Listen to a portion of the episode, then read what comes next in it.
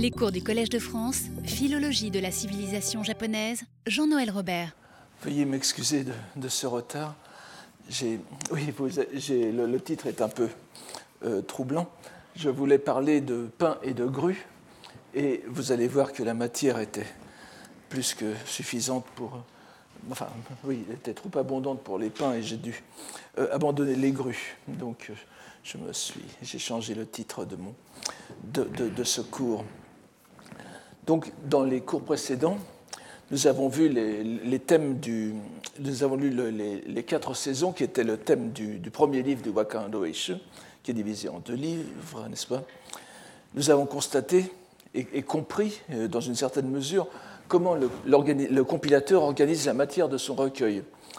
Euh, d'abord les poèmes de style chinois, d'une part, et les poèmes japonais de l'autre. Les poèmes chinois étant d'auteurs chinois et d'auteurs japonais. il les organise dans une sorte de crescendo qui culmine précisément avec les poèmes japonais. Les seuls, rappelons-le, qui soient cités intégralement.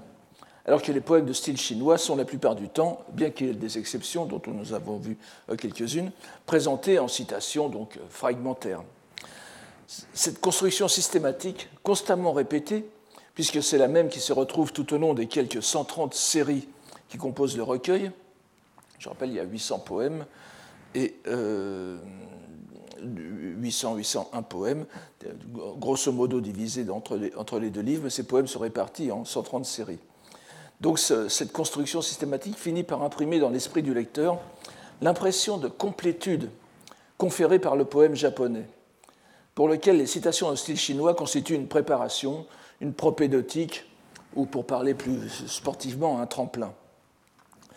Nous avons vu aussi, et il faut bien y insister pour la suite, combien les toponymes japonais, les utamakura, qui sont une composante essentielle de la poétique traditionnelle, en répondant aux prestigieux toponymes chinois qui parsèment les citations de style chinois, ils font un contrepoint et un contrepoids décisif en contribuant à former un imaginaire qui se veut aussi prestigieux que le modèle chinois.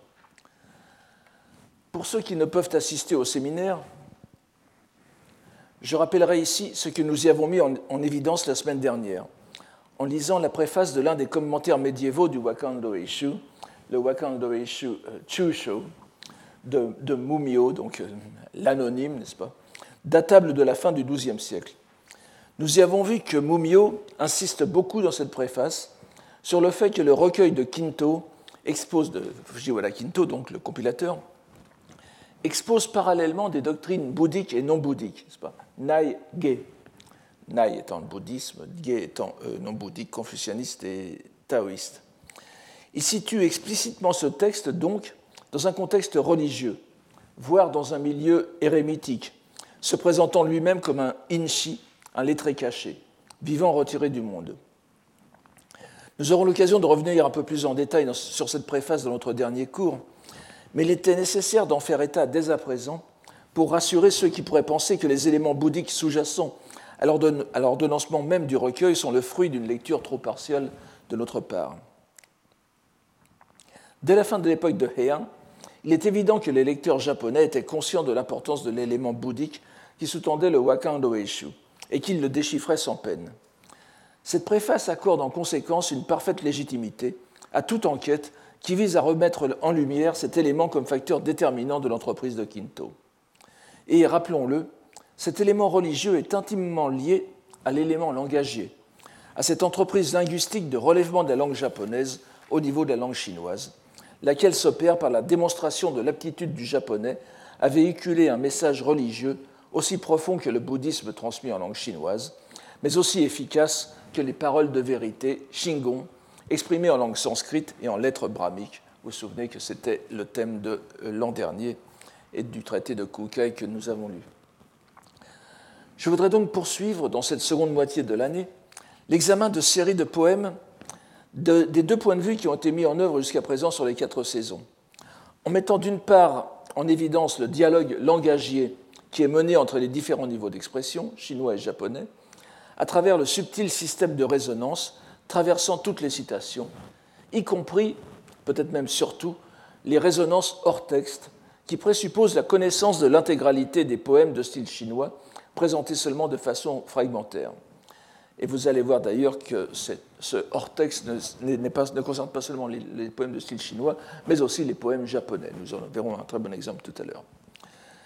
Et d'autre part, en accordant une pleine attention à l'aspect religieux qui ressort de l'enchaînement des poèmes, de leurs thèmes et de leur vocabulaire. La matière est fort riche. Il y a 57 séries dans ce second livre, contre 74 pour le premier, avec un nombre important de séries qui relèvent explicitement du domaine, du domaine religieux, sur les ermitages et les ermites taoïstes, sur les temples bouddhiques, sur les rites bouddhiques, sur les moines, sur les ermites qui ne soient pas spécialement taoïstes, sous la rubrique Kankyo, que nous reverrons tout à l'heure, sur une fête bouddhique d'inspiration taoïste, le Koshin, que, certains d'entre vous connaissent peut-être, qui est encore très, très vivante au Japon, qui se, qui, se, déroule souvent dans les monastères, mais qui est d'inspiration tout à fait euh, taoïste, bien qu'elle elle soit intégrée dans un milieu bouddhique. Ces séries précèdent celles qui concernent davantage le monde politique. Les empereurs, mais aussi les empereurs retirés et entrés en religion, sur la famille impériale, les ministres, les généraux, puis une suite de personnages historiques chinois, avant de terminer sur les concubines et courtisanes, les vieillards, les amis, les sentiments, l'amour. Cette liste est quelque peu simplifiée, bien sûr. Et elle finit avec l'impermanence. Dans les séries non explicitement religieuses aussi, se trouvent des éléments bouddhiques, imbriqués de façon analogue à celles que nous avons déjà mises en évidence dans les poèmes des quatre saisons mais nous accorderons tout d'abord notre attention aux séries explicitement religieuses dans, la suite. Je voudrais cependant commencer cette seconde partie par une série qui, n'est pas à première vue religieuse, mais dont la charge symbolique est évidente dans la poésie japonaise, le pain ou le mélèze matsu, dont la lecture euh, sino-japonaise est sho. Il s'agit d'une série de neuf poèmes, la cinquième série du second livre, qui nous donnera une bonne représentation de l'itinéraire d'un motif poétique chinois jusqu'au cœur de la culture japonaise.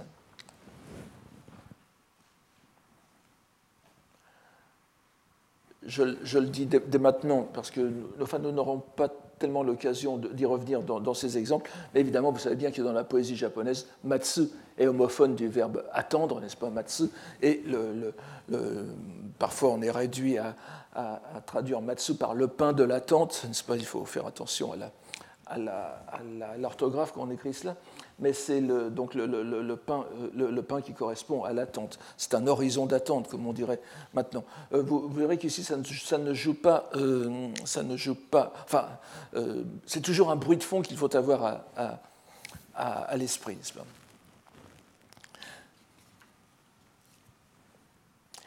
Donc, ce, la première citation est de Po Nous la voyons ici en, en quatrième ligne.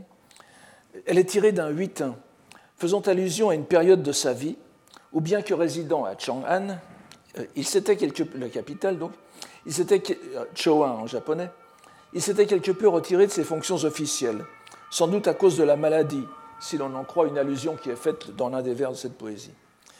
Vivant dans des conditions très frugales, qui présentent comme une vie de pauvreté, il invite dans ce poème un ami à venir le voir, et à partager avec lui le seul cadeau qu'il puisse lui faire en cette période de canicule, le vent frais du nord à sa fenêtre. Ainsi, dans son thème comme dans son titre, le, titre que vous voyez en, dessous, n'est-ce pas Shinshobo Kankyo, Kankyo le, séjour solitaire dans ma cabane de, de Xinjiang, ce qui est un quartier, Xinjiang, c'est un quartier de la capitale euh, de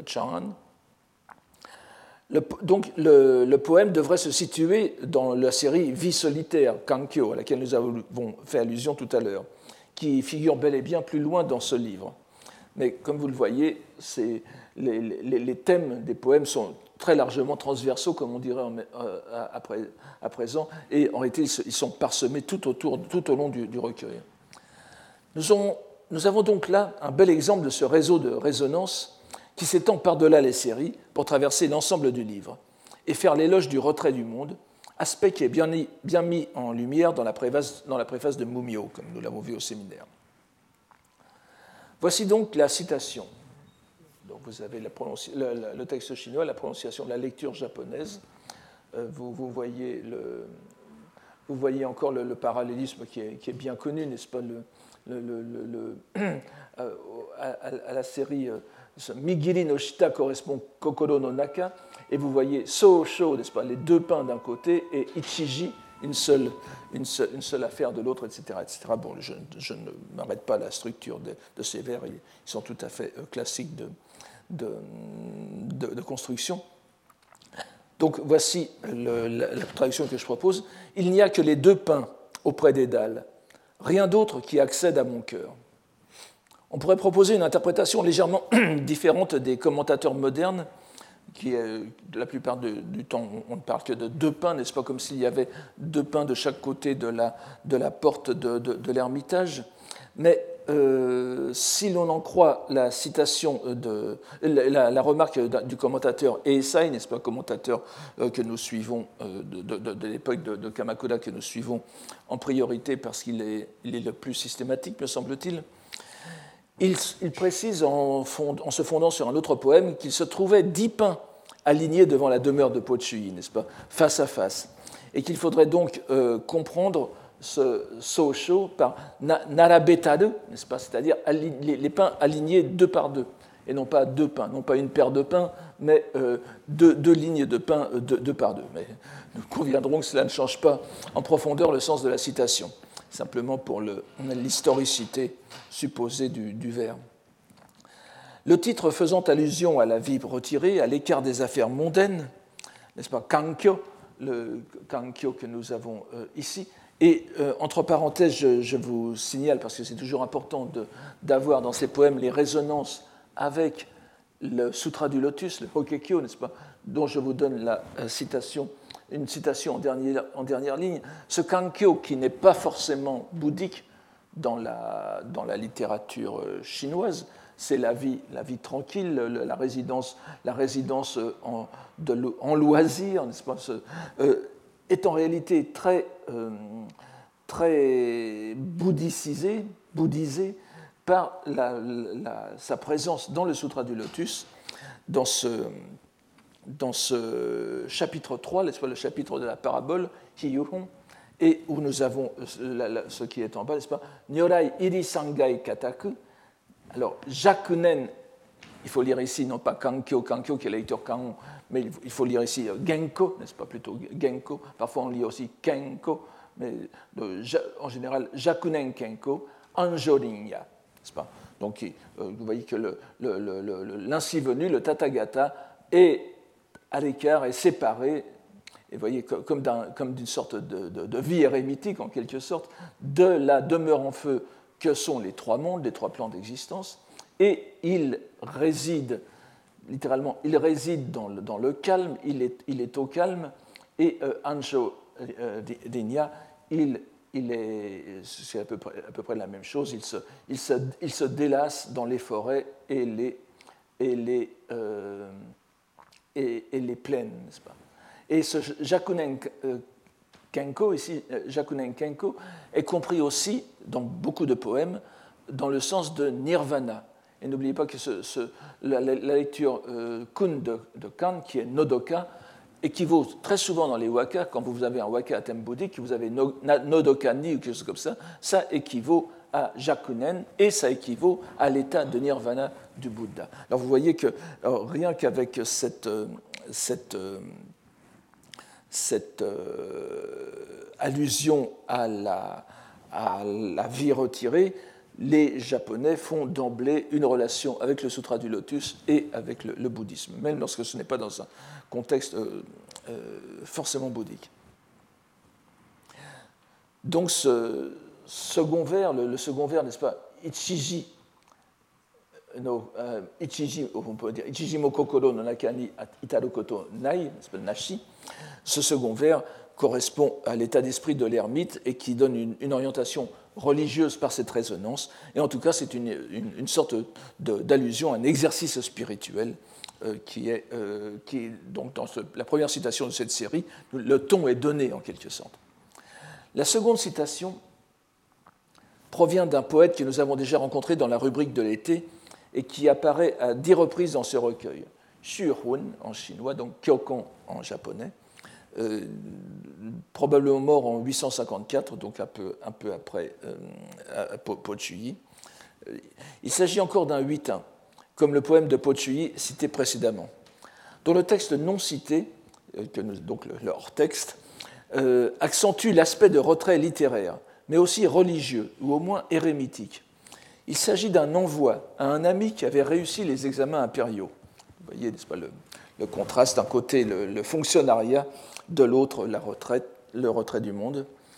Commençant dans le premier distique par l'éloge du talent littéraire de son ami et du profond sentiment de fidélité, Shin, pas, la, Shindai no Shin, qu'il suscite chez ceux qui le connaissent, euh, le poète Shihun illustre les qualités de son ami par le second distique, celui que nous avons ici, qui démontre la pureté de son cœur.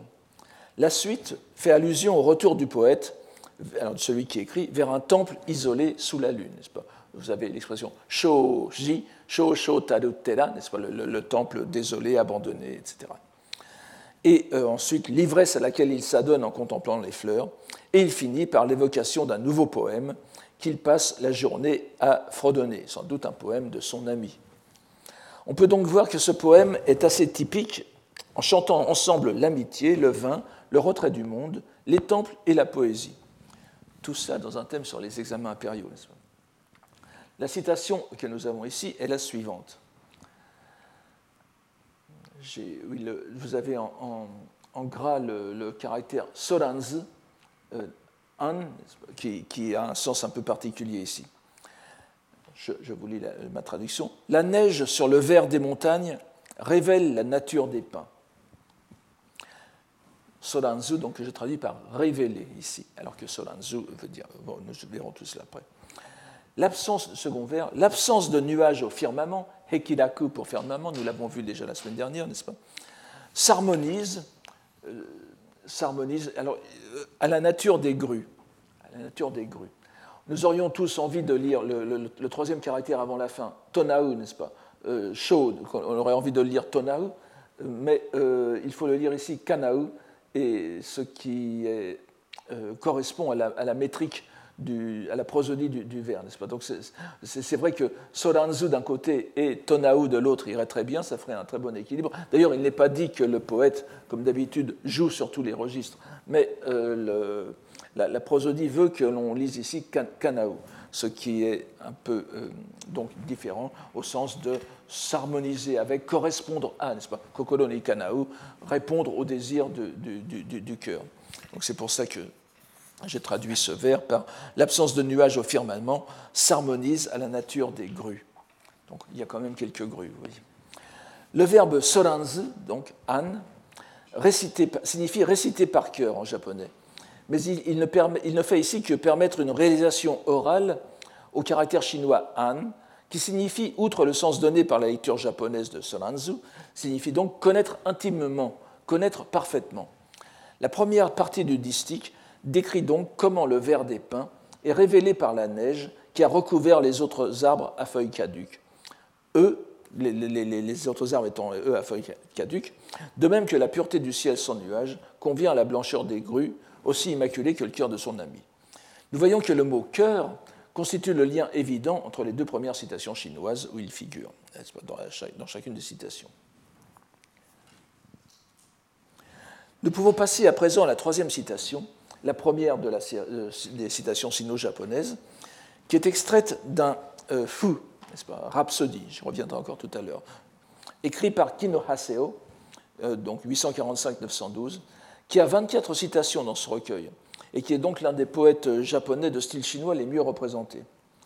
Il étudia auprès de Michizane, ce qui n'est pas rien, et euh, ce n'est pas le seul d'ailleurs, nous en avons déjà vu plusieurs exemples. Et bien que l'on n'ait pas gardé de recueil de ses œuvres chinoises, le peu que l'on en a joui d'un grand prestige. Il est aussi considéré, c'est très débattu, mais comme l'un des auteurs possibles du Taketori Monogatari, sans doute l'une des premières œuvres en prose suivies de la langue japonaise.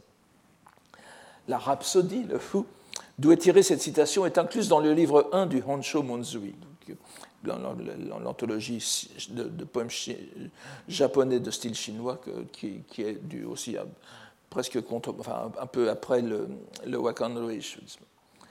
Il est, ce, ce, est intitulé, comme vous le voyez à la dernière ligne de, l'écran, La transformation du saule en pain. Vous avez parfois euh, donc kas, ou bien parfois vous avez aussi le caractère kawadu, n'est-ce pas? Hen au lieu de ka. Alors c'est une comparaison, euh, ce, Fu qui est assez long, est une comparaison élaborée entre les deux arbres dont la première phrase donne le, ton, d'ailleurs, la, première phrase que vous n'avez pas ici, n'est-ce pas, mais qui est euh, la suivante. Rien de plus fragile que le saule, rien de plus droit, thé que le pain. Je, pense que vous avez. le caractère va apparaître après, mais pour thé, je vous.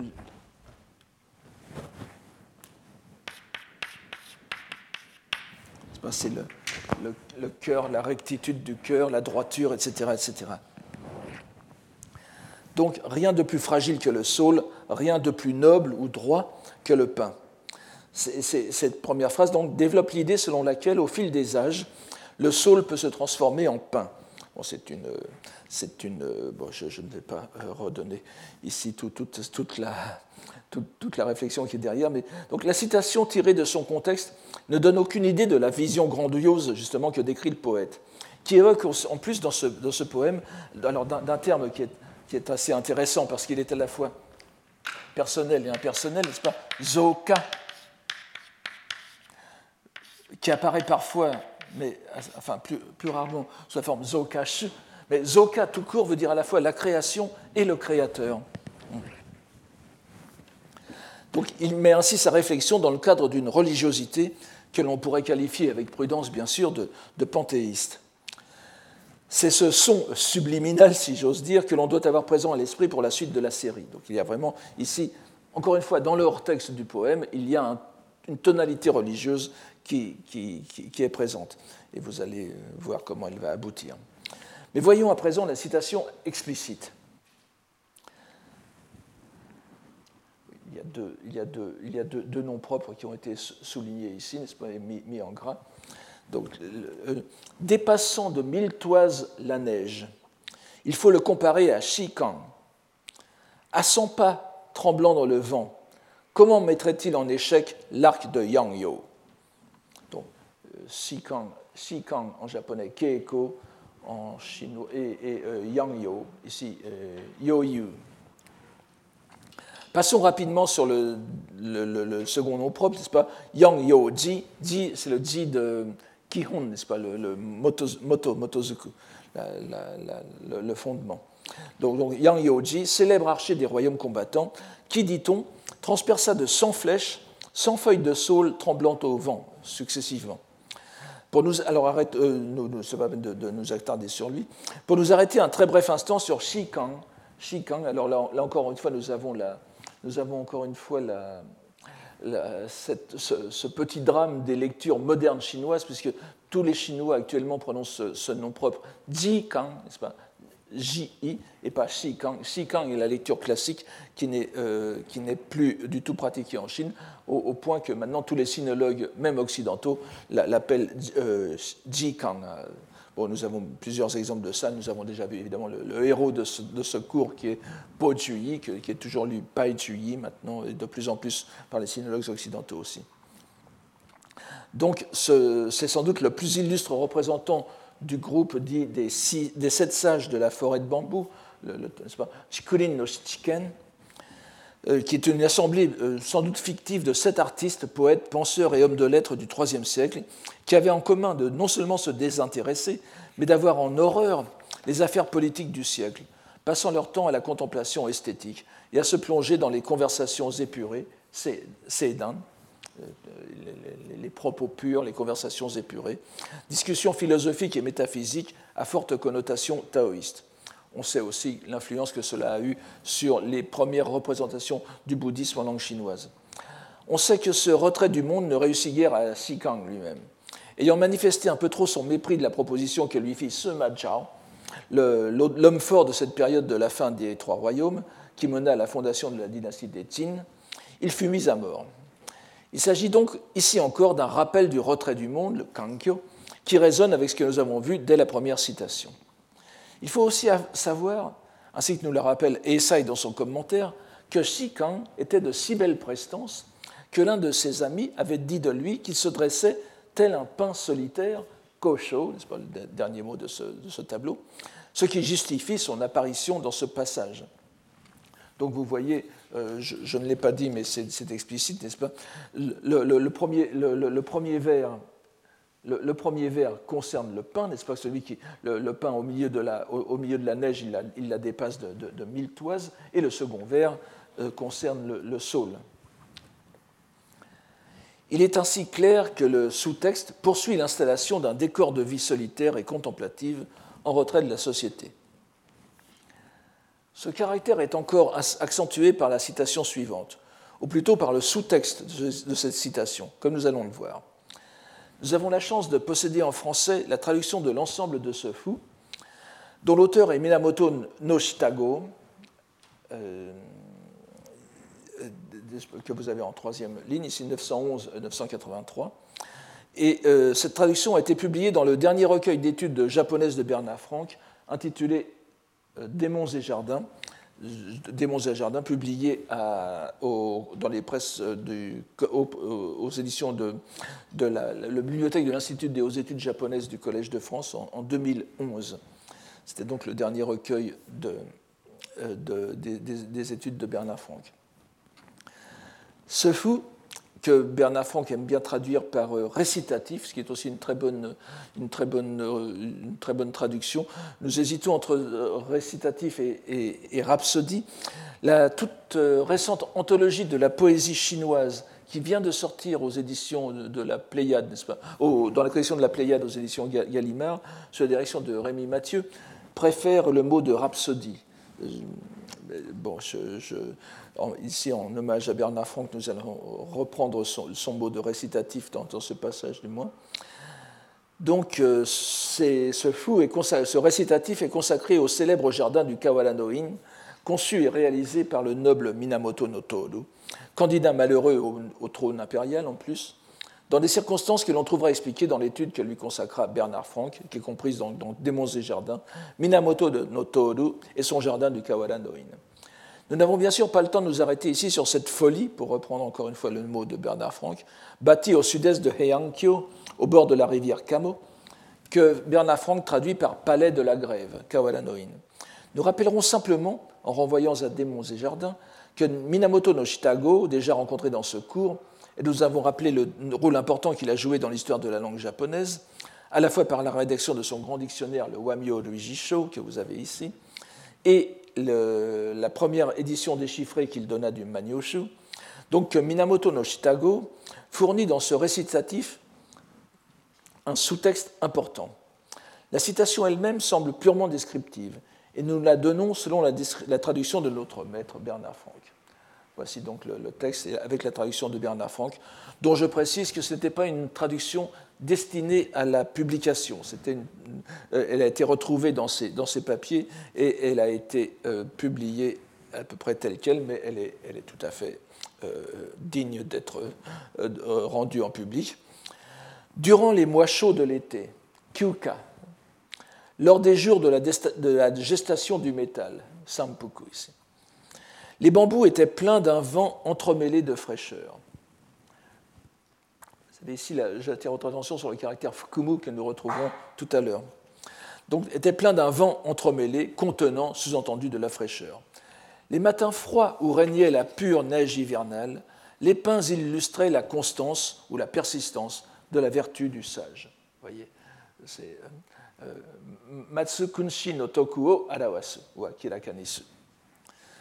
Passons sur le vocabulaire technique des neuf décades de l'été, Kyuka, des trois décades entre la fin de l'été et le début de l'automne, sampuku, où le métal se cache encore face au feu, c'est le, sens littéral de fuku, euh, pour remarquer tout d'abord l'évidence, le rappel du pain comme modèle de vertu, comme nous venons de le voir lorsque Shikang lui était comparé, ou comme la neige le révélait dans la deuxième citation.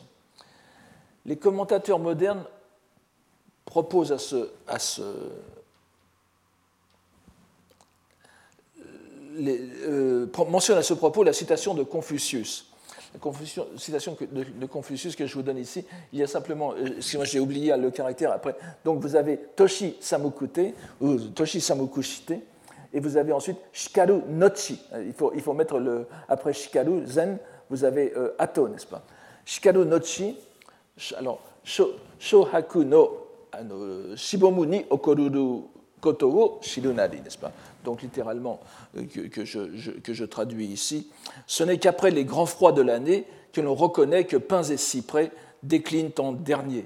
Euh, je, traduis shibom, le, le, verbe shibomu est un peu se flétrir, évidemment, mais les, les, pins ne se flétrissent pas vraiment, alors il vaut mieux traduire de façon plus, plus, plus légère, pas, flétrir, me semble-t-il. Enfin bon, ce n'est pas très important. Euh, Confucius n'est pas particulièrement un laudateur de la vie érémitique, mais le sage, l'homme de bien, Kunshi, peut aussi se tenir à l'écart du monde lorsque le régime est injuste. Mais surtout, c'est le reste de ce fou qui est en réalité, dans une veine toute chinoise, une description en même temps qu'une réflexion mélancolique sur la grandeur passée faite par celui qui contemple le palais délabré. Le ton érémitique est donné dès le premier vers. Il est un palais, euh, Vous avez ici in adité. Il est un palais. Euh, tonari nashi, sans, voisin, voisin, et euh, onozukara gojin hedateri, spontanément à l'écart du tumulte et de la poussière du monde. Euh, je vous ai mis je pense qu'aucun aucun japonais ou, même chinois ne peut, lire ce, ne peut lire ce vers sans penser évidemment au poème de, Yao, euh, de Tao Yuanming, Mei, que je vous ai mis après, n'est-ce pas Le poème euh, en, buvant du vin, et vous avez cette, très fameuse phrase, n'est-ce pas Iori o musubite jinkyo ni j'ai bâti mon, ermitage dans, le monde des hommes, shikamo, euh, Shaba no kamabisushi ki kama, euh, kamabisushi nashi. Vous voyez que le kamabisushi sen est, pratiquement synonyme du go, qui se dit aussi kamabisushi en japonais du, du précédent, n'est-ce pas? Donc j'ai bâti, mon ermitage au milieu des hommes dans une ville. Et pourtant, je ne suis pas, dérangé par le bruit de la, circulation, on dirait maintenant, n'est-ce pas, des, chariots et des chevaux. Euh, nanzo yokushikanan to, n'est-ce pas? Je vous demande, je, vous demanderai, on ferait, mieux traduire en français par, euh, vous me demanderez comment cela est possible, et vous avez ce, dernier caractère, kokoro to kereba chi onozukara hen nari, Lorsque le cœur se fait lointain, lorsque le cœur se tient à l'écart des hommes, l'endroit où l'on est est spontanément, tout naturellement euh, isolé. Et vous voyez que ce onozukada, ce, ce onozukada hennari est tout à fait euh, développé dans le dernier vers onozukada gojin hedadetari. Et donc un, le, ton érémitique est tout à fait euh, évident. Donc, euh, tandis que la suite du récitatif évoque les grands de ce monde, les grands chinois, qui n'ont laissé que le seul souvenir de leur grandeur avec cette phrase importante Temps et époque changent, mais l'élégance ne change pas. Ce que Bernard Franck traduit par élégance, c'est le mot furiou. Le mot, je, je, le note, enfin, il est bien connu, mais je le note ici pour,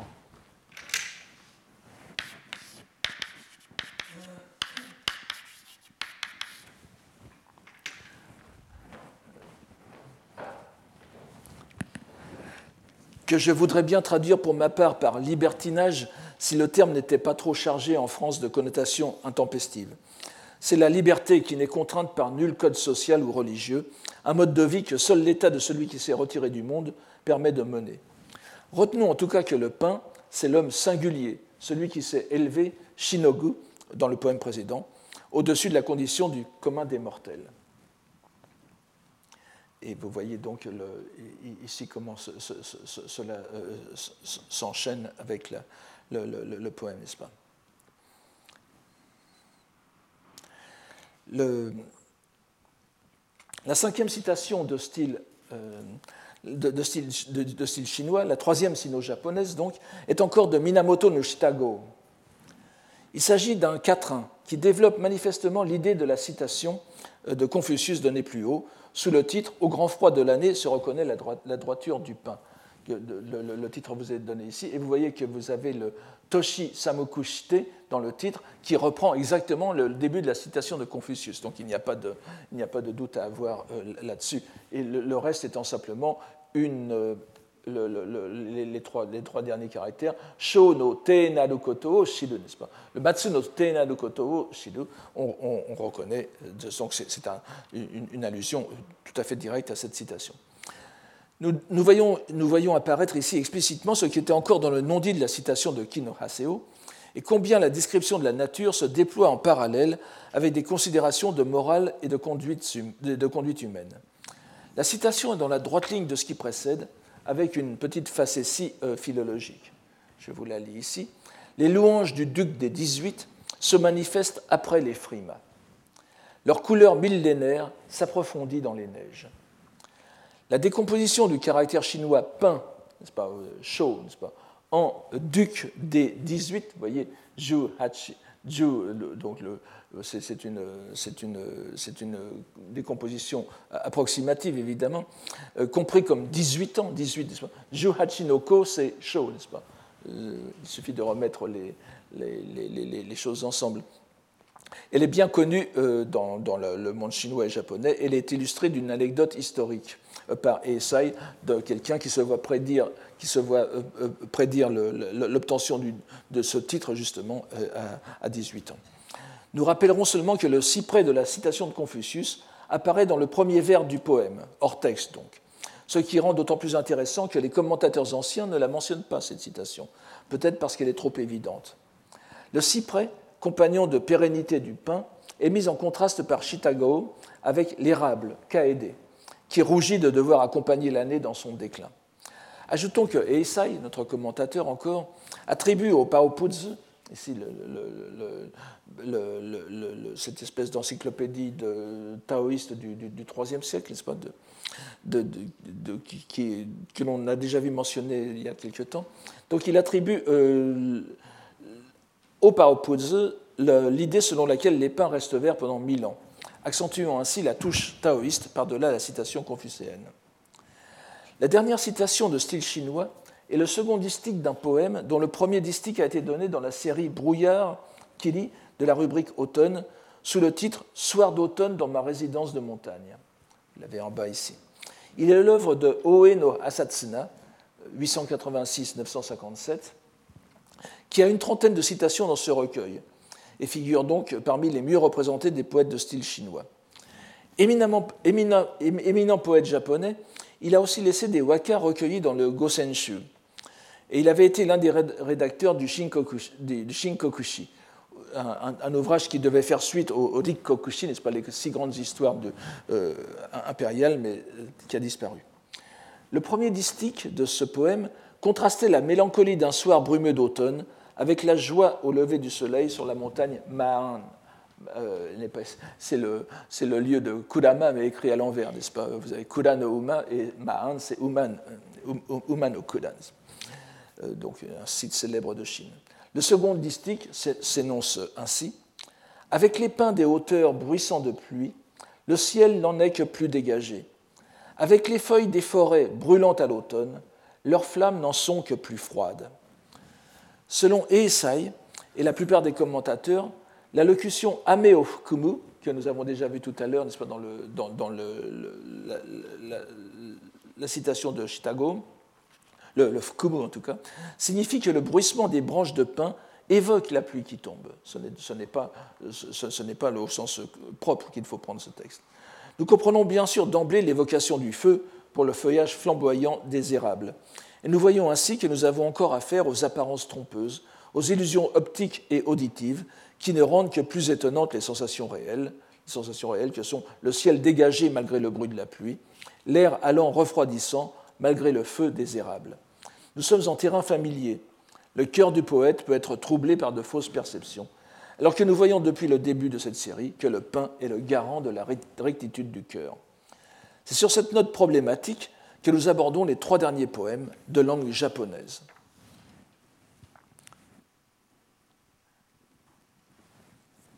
Donc nous avons un contexte confucianiste en quelque sorte, disons, une sorte de, une sorte d'axe qui est la rectitude du cœur illustrée par le pain, dans un arrière-plan que, l'on pourrait appeler taoïste ou euh, de retrait du monde, ce qui illustre les, les deux premières doctrines. Pas?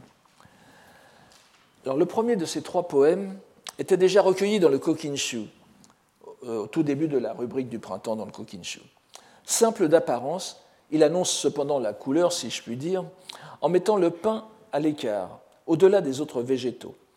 Il se, situe, il se, situe, en cela tout à fait dans la ligne du sous-texte sino-japonais qui précède, et nous pouvons le comprendre, même au sens figuré, comme un simple renforcement de ce qui a été déjà suggéré. L'auteur en est Minamoto no Muneyuki, qui est mort en 939 ou 940, petit-fils de l'empereur Koko, qui, est, ici mort en 887. L'un des 36 immortels, donc, euh, est, auteur, auteur euh, euh, compris dans le Hyakuni Ishu. Alors voici le, voici le texte. Tokiwa nado matsu no harukureba ima no iro masarikeri.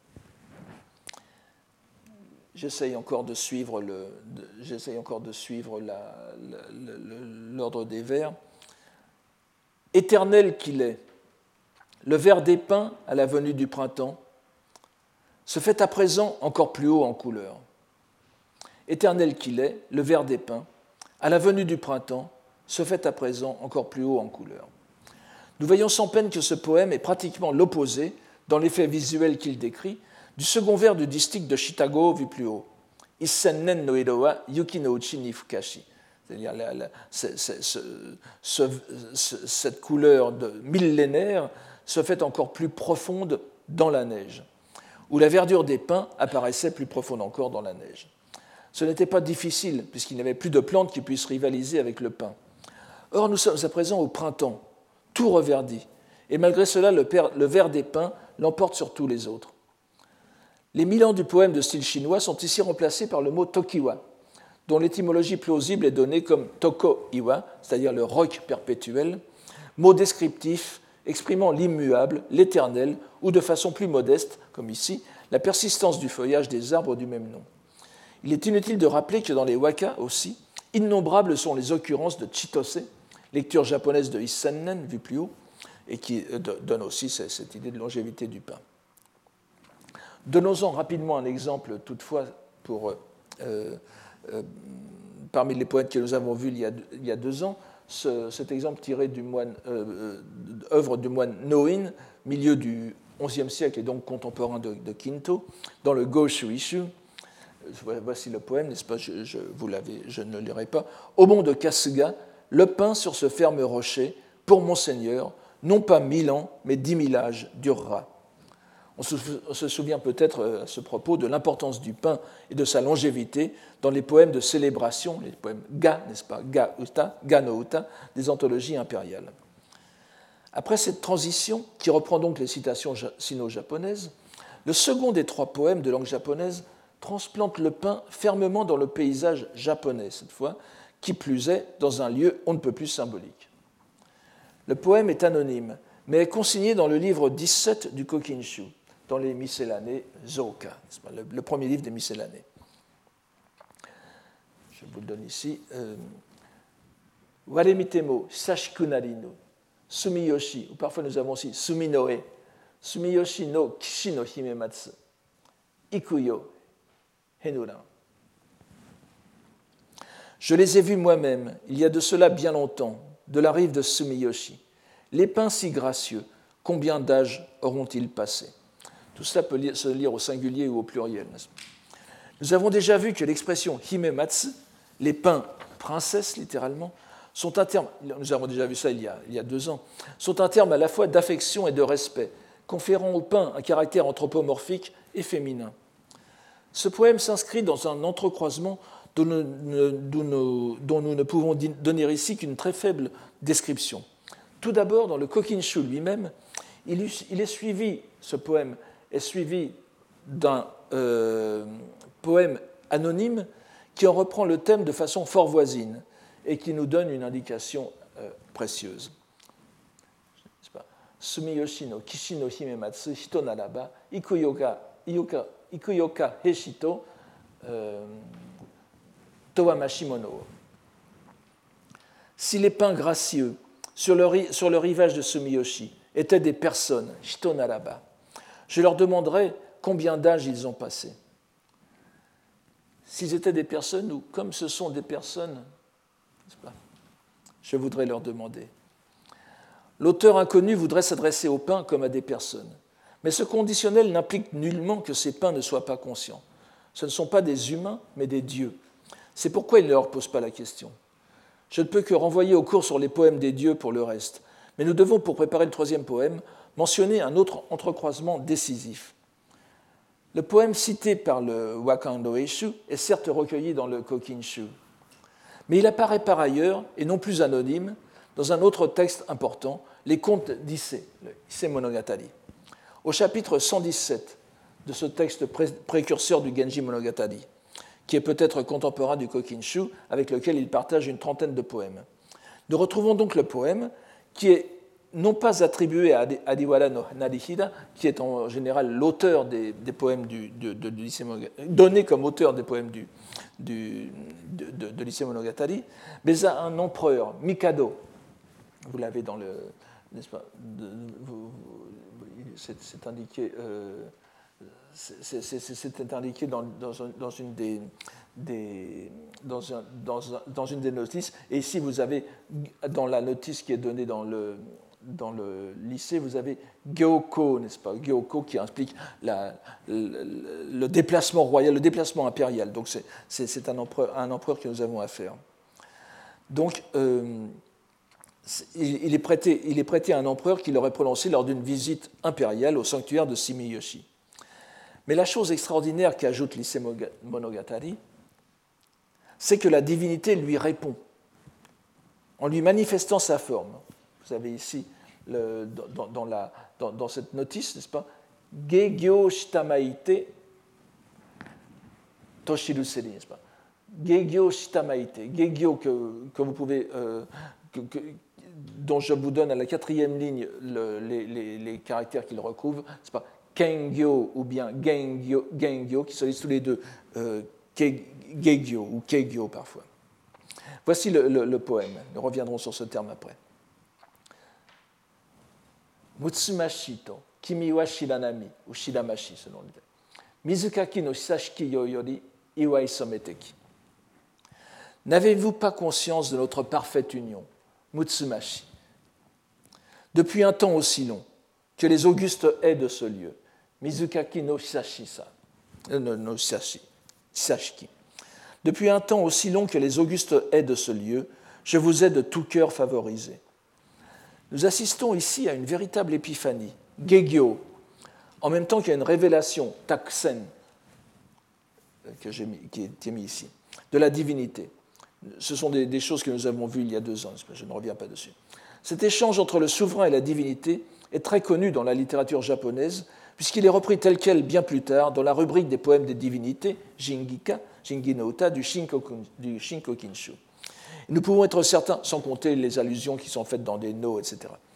Nous pouvons être certains que Quinto l'avait présent à l'esprit lorsqu'il a inséré ce poème à cette place, en assumant donc que ses lecteurs sauront faire le lien. Encore une fois, un très bel exemple d'intertextualité, si j'ose dire, n'est-ce pas, de résonance hors texte. On assume que les gens, que le lecteur saura que ce second poème répond au premier. Et c'est là qu'est tout le sens. Ce lien ne peut de toute façon, qu'être établi lorsque l'on aborde le dernier poème de cette série. Il est l'œuvre d'un moine bouddhiste dont l'identité nous confirmera une nouvelle fois, s'il en était besoin, comment l'agencement de notre recueil est réalisé avec soin. Il s'agit d'un poème du maître de loi Ampo, Ampo Hoshi, lettré de la fin du Xe siècle, dont le nom laïque était Minamoto no Shitago. Ce n'est pas le même. Euh, il ne faut pas confondre avec euh, l'autre, n'est-ce pas? C'est un, autre caractère Shitago.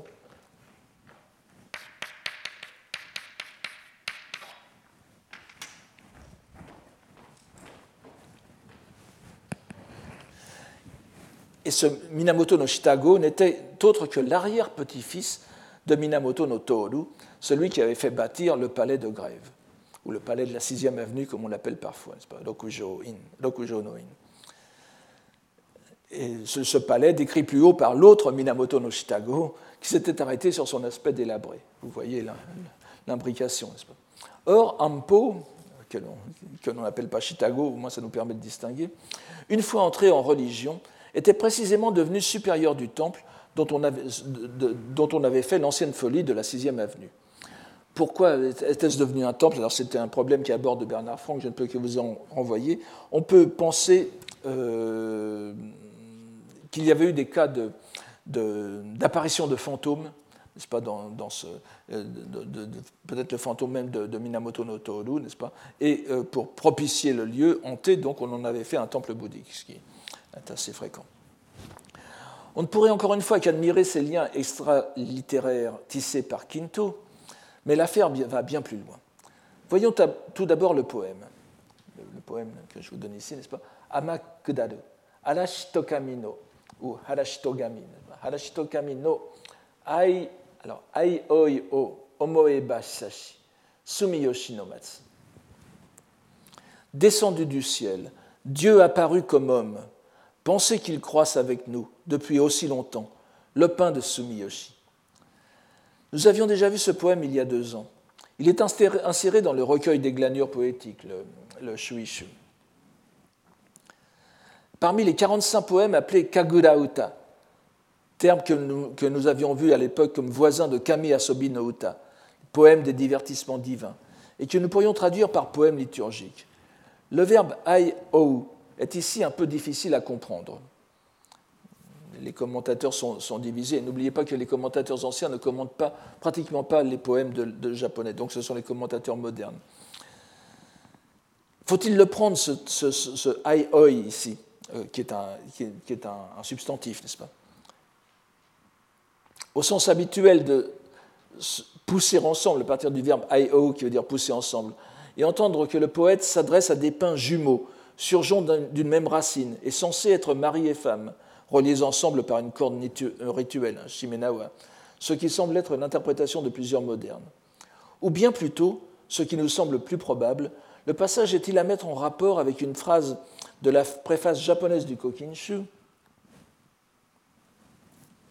de, de Kinotsuda Yuki.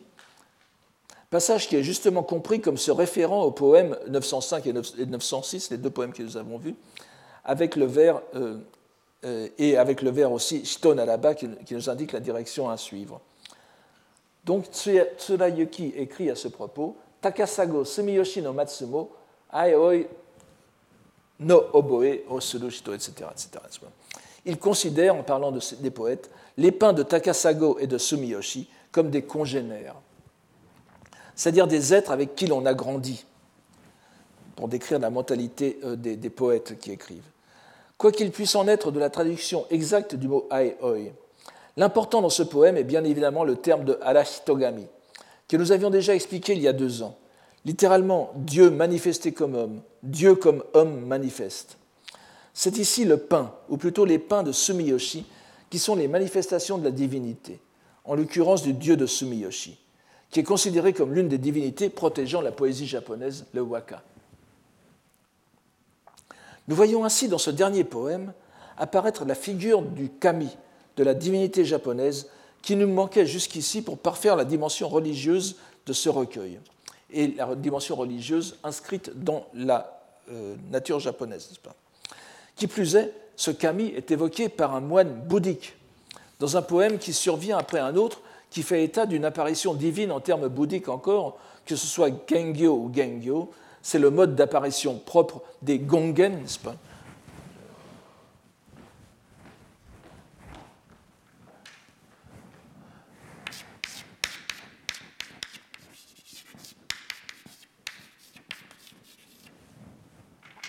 Des Gongen, donc des manifestations provisoires des Bouddhas et des Bodhisattvas qui adoucissent leur lumière sous les traits des divinités japonaises. Ainsi, nous pouvons voir que cette série sur le pain est un exemple parfaitement structuré de la façon dont Kinto met en œuvre les expressions poétiques chinoises, sino-japonaises et japonaises, pour dessiner une évolution aboutissant à une profonde implantation dans les représentations religieuses japonaises, implantation qui s'opère naturellement dans le mouvement même de translation dans la langue japonaise. Le pain est bien sûr une plante symbolique en Chine comme au Japon. Le terme pour le désigner, le caractère chinois, réalisé en langue japonaise, matsu, est l'axe de cette évolution. Et nous le voyons se charger peu à peu, tout en gardant sa richesse symbolique chinoise, de toutes les valeurs qui se sont développées au Japon autour de son image. Pour reprendre la nomenclature de Mumio, qui ne lui est certes pas particulière, nous pouvons contempler comment les doctrines internes et externes, Naige, forment l'arrière-plan changeant devant lequel définit la figure du pain. C'est ainsi que le pain en sa verdure est l'image du Junzi, Kunshi, du sage confucéen en sa rectitude, en sa noblesse morale. Et Esai vient y ajouter une touche taoïste, en nous précisant que l'idée des mille ans de vie du pain provient d'un texte célèbre du taoïsme. À cela s'ajoute l'idéal érémitique, ou à tout le moins l'idéal de retrait du monde, que l'on considère plutôt comme proche du taoïsme. Mais il faut se garder d'oublier que c'est aussi une attitude de lettré, de poète, qui peuvent avoir par ailleurs des fonctions tout à fait officielles. À ce balancement, que l'on pourrait appeler doctrinal, s'ajoute le subtil jeu sur la perception, auquel nous sommes déjà bien habitués, et qui n'est somme toute que la mise en ordre d'une constante de la poésie chinoise, qui cultive particulièrement les jeux de comparaison et des couleurs. Les poèmes japonais, les trois poèmes qui terminent la série, ressemblent beaucoup par leur agencement à ceux que nous avons vus au dernier cours à propos des noms de Bouddha, où deux des trois poèmes japonais faisaient mention, vous le, le rappelez, n'est-ce pas, du site de Yoshino, dont le nom était absent d'un seul poème, le dernier, et pourtant ce poème était tout à fait dans le prolongement des deux autres par l'imagerie illusoire dont nous avions déjà parlé et qui est justement symbolisée par Yoshino. Nous avons vu combien le toponyme de Yoshino était d'une grande richesse religieuse, site de pratique, d'éveil, de dépassement de l'illusion phénoménale. L'expressivité des toponymes poétiques, des utam makura, est ici utilisée au mieux, et nous assistons à la même chose, avec la seule différence que le toponyme n'est plus Yoshino, mais un autre presque aussi riche, celui de Sumiyoshi, de Suminoe. Et comme dans le cas précédent, nous voyons que Sumiyoshi devient le topos japonais amenant la doctrine interne, Naikyo, dans la série. Mais cette doctrine interne, le bouddhisme donc, est celle qui est profondément japonisée par l'idée du Honji Suijaku, le fondamental bouddhique et le vestigiel Shinto. Je traduit Jaku par vestigiel. Kinto la met en scène grâce à l'échange entre un empereur et le gongen de Sumiyoshi, en avant-dernière place, en avant-dernière place, tandis que le point d'orgue, le dernier poème, est purement shinto dans son expression, mais composé par un moine bouddhique. C'est un poème inséré dans une série de Kagura Uta, n'est-ce pas? Mais c'est un moine bouddhique qui le, fait, donc sciemment en le détachant du, sans mettre de, terminologie bouddhique, mais cette terminologie bouddhique est, ajouté ici. L'expression de Arashitogami, qu'on appelle aussi parfois Ikitsukami, désigne, désigne la manifestation d'un dieu sous forme humaine.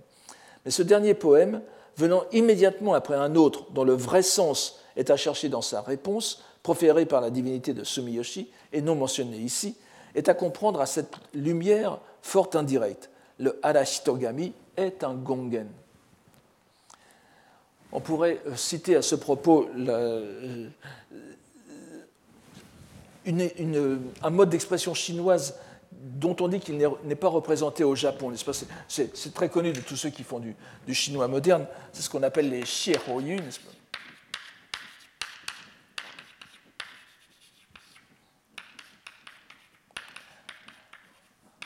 en japonais, l'expression n'est pas tellement. Elle se trouve dans, certains caractères, dans certains dictionnaires, sous la forme ketsugo, n'est-ce pas? Ces, expressions, ce sont des expressions coupées en quelque sorte. Le, locuteur ne dit que la première partie d'une sorte de, proverbe, de citation, sans dire jamais la seconde partie, et euh, c'est la seconde partie qui contient le sens en réalité. Et l'interlocuteur comprend la seconde partie, comprend implicitement par la première partie. c'est exactement ce que nous avons ici, n'est-ce pas? Nous avons le, premier, poème de l'échange, mais le vrai sens est à prendre dans le, second poème qui n'est pas donné, mais que tout le monde connaît. C'est exactement un, ketsugo à la japonaise. Et qui donne cette conclusion le, kami est un gongen et donc un, une divinité bouddhique. Je pense que tout le monde a compris, à la lecture de cette série sur le pain, l'importance des enjeux littéraires et doctrinaux qui s'y découvrent. Elle me semble exemplaire de la méthode de Quinto, mais il faut se garder d'y voir l'expression d'une seule personnalité. Quinto ne fait ici que rejouer inlassablement ce qui se fait au long de l'histoire littéraire japonaise, en enchaînant ses poèmes selon une progression certes variée selon les séries, mais malgré tout rigoureuse dans sa direction. En réalité, nous avons ici, à l'échelle du poème, le mouvement même de chargement sémantique du vocabulaire japonais, opposé au vocabulaire sino-japonais, Wago, donc, opposé au Kango, qui est, il est à la tête, euh, la tête euh, euh, inférieure, le dernier niveau, d'une sorte de pyramide renversée, ainsi que je l'ai montré dans une étude sur le mot kokoro, l'un des termes les plus utilisés dans la poésie japonaise, qui rassemble sous sa forme japonaise l'ensemble de l'évolution sémantique des termes bouddhiques chinois, qui traduisent eux-mêmes des notions sanskrites, avec en plus les nuances propres aux chinois, mais aussi tout naturellement les sens propres du japonais. Par exemple, kokoro, nous le voyons toujours dans nos commentaires, signifie aussi le sens. Or, c'est quelque chose qui, est, propre à la, lecture japonaise et qui ne se retrouve pas dans les, autres dimensions. Dans cette série, donc, très concrètement montrée par l'enchaînement des poèmes, nous voyons ce processus se dérouler jusqu'à son accomplissement final. Nous en verrons d'autres exemples plus particulièrement bouddhiques dans les prochains cours et je vous remercie pour aujourd'hui. Retrouvez tous les enseignements du Collège de France sur www.colège-2-france.fr.